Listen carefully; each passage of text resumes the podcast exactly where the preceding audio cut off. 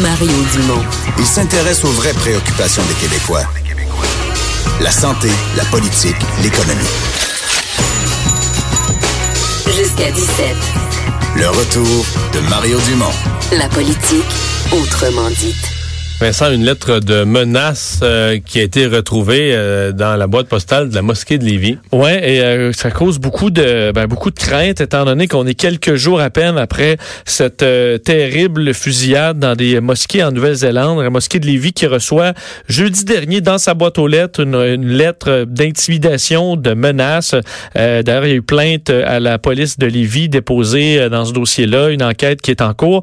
La, la, la lettre s'adresse à un certain Mohamed euh, est faite avec des, des, coupures de journaux, là, donc euh, photocopiées. Alors c'est pas du, du, texte écrit. Ça dit entre autres ne parlez plus, ne critiquez plus, continuez de prier jusqu'à votre mort. Il en sera bien ainsi. Alors évidemment dans la communauté musulmane de Lévis, ça a créé tout un nombre de chocs et on a beaucoup d'inquiétudes. Karim Elabed est l'imam de la mosquée de Lévis. Bonjour. Euh, bonjour, Monsieur Dumont. C'est vous-même qui avez euh, retrouvé cette, euh, cette lettre? Non, non, c'est un membre euh, du conseil d'administration de l'association de la mosquée.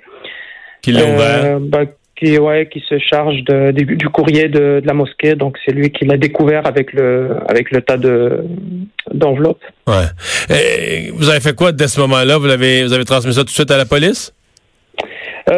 Euh, bah, écoutez, on a, on a été un peu perplexe, on savait pas trop, savait pas trop en fait ce que ça signifiait. On a même eu, on a commencé à regarder un peu ça. On s'est dit, est-ce que c'est vraiment une, lettre de menace? On a même eu une une interprétation d'un membre de la communauté en fait qui, qui a vu vraiment que c'était plutôt positif en fait que par rapport à ce qui s'était passé. Donc, euh, il croyait qu'il disait simplement que c'est très bien ce qu'on a fait, qu'on n'a pas beaucoup discuté, qu'on n'a pas beaucoup parlé, on n'a pas beaucoup critiqué, et on va continuer à faire ça. C'est bien comme ça.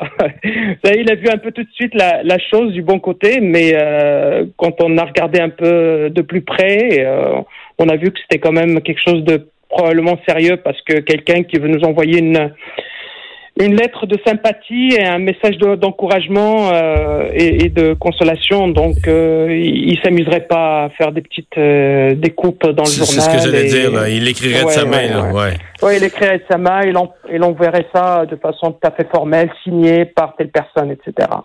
Donc là, on n'a pas voulu prendre de chance, effectivement, euh, par rapport à ça, à la lumière de ce qui est en train de se passer dans le monde. Euh, et on, on, on veut absolument plus, euh, on veut, on veut plus tergiverser avec ça. On veut pas, on veut pas, on veut pas se taire là-dessus. La police a pris ça au sérieux, selon vous? Est-ce que vous avez, senti qu'il euh, prenait la chose euh, sérieusement? Ben, moi, je, je, leur, je fais entièrement confiance à, à, la police de Lévis et à la police de, de, de, notre pays, bien entendu. J'ai aucun doute à ce que à ce qu'ils fassent leur leur travail de façon consciencieuse et minutieuse. Maintenant, euh, là, vous me, vous me parlez, euh, vous, me parlez de, de, de, de, ce sujet. On peut peut-être développer un petit peu parce que aujourd'hui, l'arsenal juridique euh, euh sur les, les, les crimes euh, et les actes haineux de manière générale, je pense, est, est, tout à fait perfectible parce que je peux me permettre de vous raconter une anecdote et ça c'est peut-être mhm. un scoop là pour vous. c'est que nous, dans, il y a à peu près un an, euh, quatre membres de la communauté musulmane de, de Lévis euh, étaient tranquillement assis dans un café, euh, euh dans un café à Lévis, et puis bah ils, ont été surpris par par deux individus en fait qui s'en sont pris à eux directement en fait de façon violente et agressive, même des coups de poing qui sont partis. leur simple tort, c'est qu'ils c'est qu'ils c'est qu'ils parlaient arabe. Ça, c'est leur, seul, euh, leur seul tort, en fait, c'est qu'ils parlaient arabe, en fait, dans le café. Euh, ce que ce que l'agresseur n'a pas apprécié et il, a commencé à, à vociférer, à, à, à, les insulter à, et à, proférer des menaces, etc. Bon, bien sûr, je vous passe un peu le, le, le la ritournelle habituelle, rentrez chez vous si vous voulez parler arabe, etc. Des choses comme ça, alors qu'ils étaient vraiment tout à fait pacifiques, euh, pacifiquement en train de prendre leur, leur café. Et euh, lorsqu'on a demandé, euh, lorsqu'on a porté plainte, on a appelé la police bien entendu, on a porté plainte. Alors là, il y a un problème. Euh, là, j'ai découvert effectivement qu'il y a une, telle pauvreté dans l'arsenal juridique en fait qui réprimande ce genre d'acte. euh, qui est assez criant et qu'il faudrait vraiment que ça évolue. Parce que euh, lorsqu'on a voulu déposer une plainte euh, pour acte haineux, c'est une agression haineuse, parce qu'il s'en est pris à des gens sur la base de leur appartenance à, une, à, une, identité, à une religion.